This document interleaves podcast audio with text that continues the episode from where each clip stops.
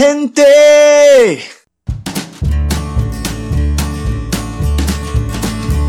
Hola. Ah, lo siento. Hace un mes que no teníamos podcast ni historia en nuestra página de Facebook. Pareció demasiado tiempo, pero a la vez poco. Pero siendo honesto, pues lo extrañé mucho por estos lados. Por eso el cambio de canción y por eso mi tono alegre al principio para transmitirles cómo me siento ahorita mismo. Les decía que sentí que fue poco tiempo porque realmente pasamos muy ocupados con el estreno en Rivas de nuestro cortometraje Dani. Así que si también vos estuviste presente ese día, inmensas gracias de verdad.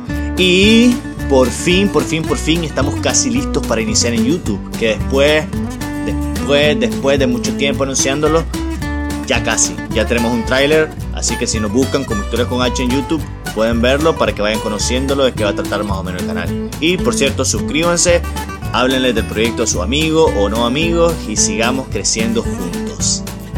Empecemos.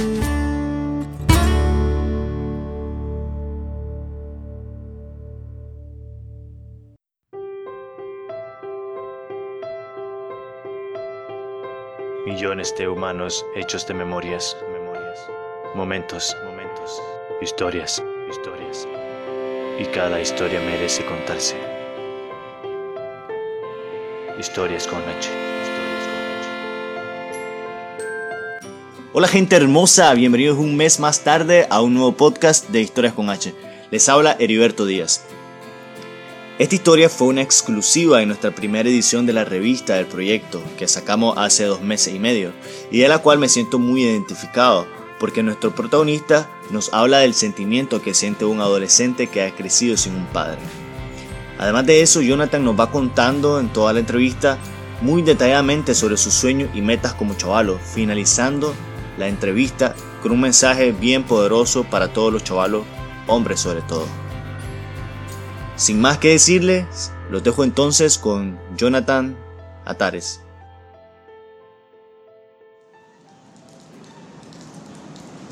Mi nombre es, bueno, Jonathan Atares Ruiz, tengo 15 años, eh, vivo en Rivas, Nicaragua, obviamente. Eh, mucha gente cuando me mira me dice que alto sos eh, y tenés que dar, repetiste y todo eso. Pues aquí estoy y pues quiero contar mi historia.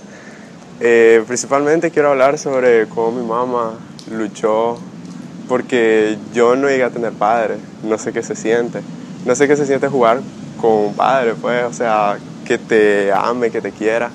Siempre, no sé, nunca estuve con él, eh, me abandonó de pequeño, o sea, cuando mi mamá, yo cuando mi mamá estuvo embarazada de mí, eh, nos abandonó en las calles de Managua.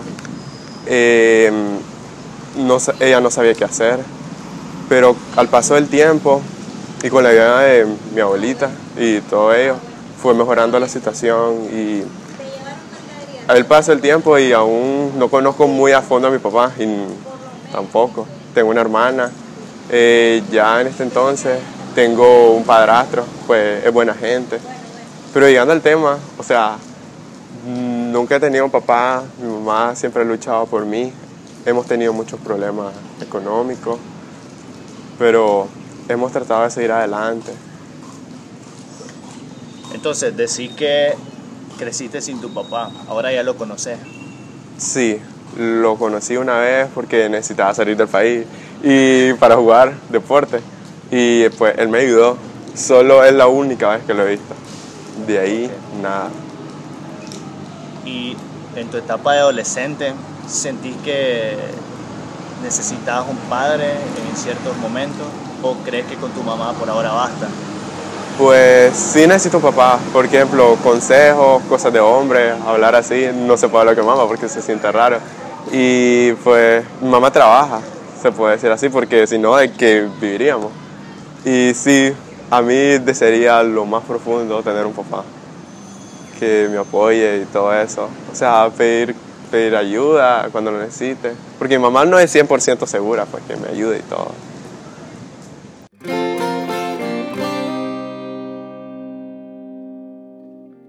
Mm, pues no es lo mismo querer a un papá que un padrastro.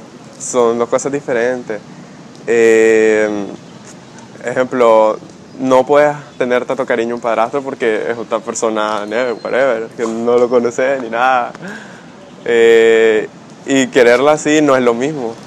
O sea, obviamente puedes hablar con él, pero no es tan como tu papá, papá, papá original.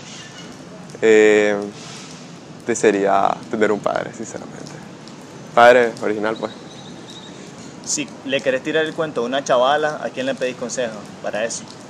Pues, sinceramente, sería un amigo o preguntarle a alguien o conocer principalmente a aquella persona. Eh, me imagino que cuando esto sea público lo va a ver y lo va a escuchar. Así que, pero sí, principalmente, a mi mamá no mucho le cuento porque mucho molesta y todo eso. Y nunca tuvo, bueno, un padre que, que, me diga, mira, tenés que fijarte en esto, cómo es la persona, si es buena luna y muchas cosas, pues, los sentimientos y todo pero con el paso del tiempo he aprendido muchas cosas.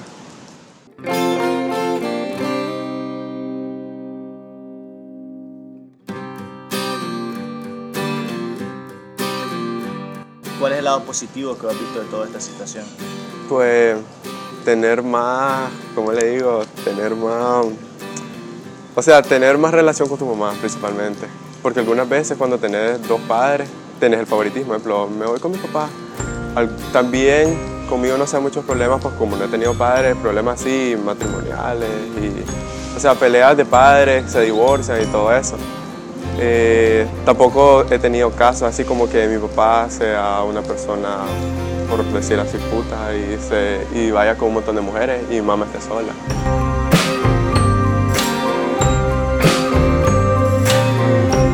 Pero desearía tener una familia unida, o sea, eh, ser una familia unida, vivir juntos, pues que nos amemos y todo eso.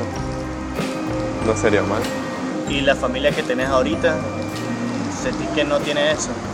Pues sí lo tiene, pero todo el mundo, o sea, anda en sus cosas. Mi hermana colegio, mi mamá en su trabajo, mi abuela en sus cosas.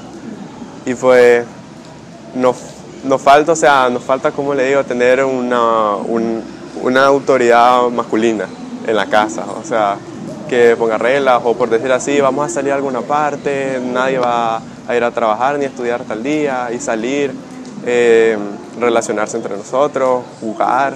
Toda mi familia juega y bueno, excepto mi abuelita. eh, pues sería bonito.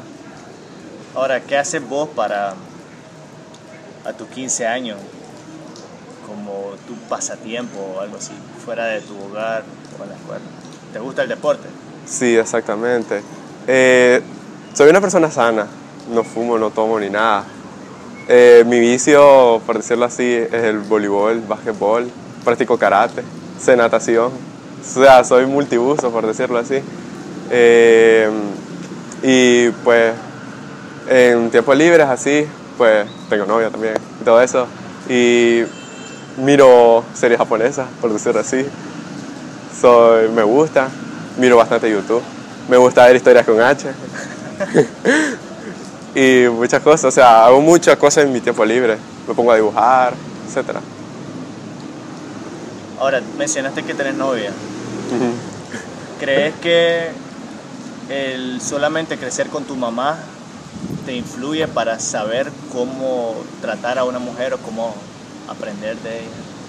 Sí, por ejemplo, si hubiera nacido o sea, si me hubiera criado con mi papá, no sabría qué darle a una mujer.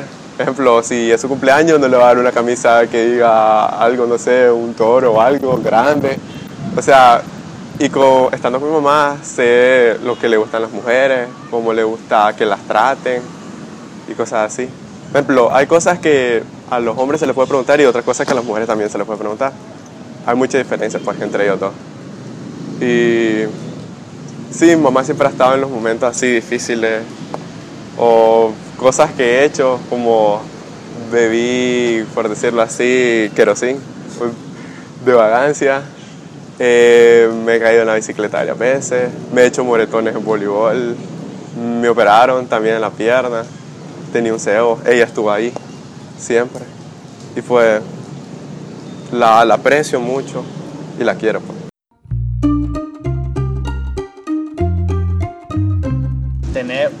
Una meta de qué quieres llegar a ser o qué quieres estudiar en la universidad?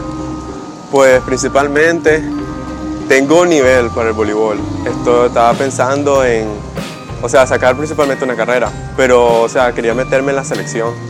Y ya me han dicho varias gente que tengo potencial y todo eso. Y estoy pensando en, no sé, meterme en la selección, que alguno de los grandes de otros países me mire y me voy de aquí, de Nicaragua. y pues mi meta es salir bien, con buenas notas, ser un gran deportista y ser, ser escuchado así como algún deportista de Nicaragua, como por ejemplo Rubén Darío Nicaragua o un gran deportista así, Jonathan Altaré, el mejor voleibolista nicaragüense que tenemos y salir a otro país y que escuchen y que miren partidos míos, sería bonito.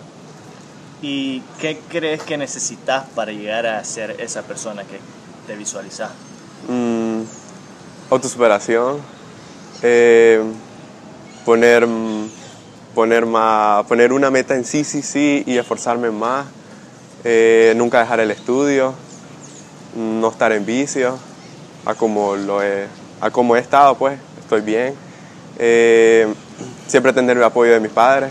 Por ejemplo, no puedo ir a, ejemplo, soy de Rivas, no puedo ir a Managua, así por así. Necesito consultar a mi mamá, que me dé reales, la autorización y todo eso. Y, y, que ella confíe en mí y yo confiar en ella, de que me puede dejar ir y que estoy en buenas manos.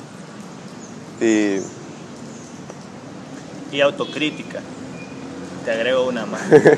A veces nos cuesta criticarnos.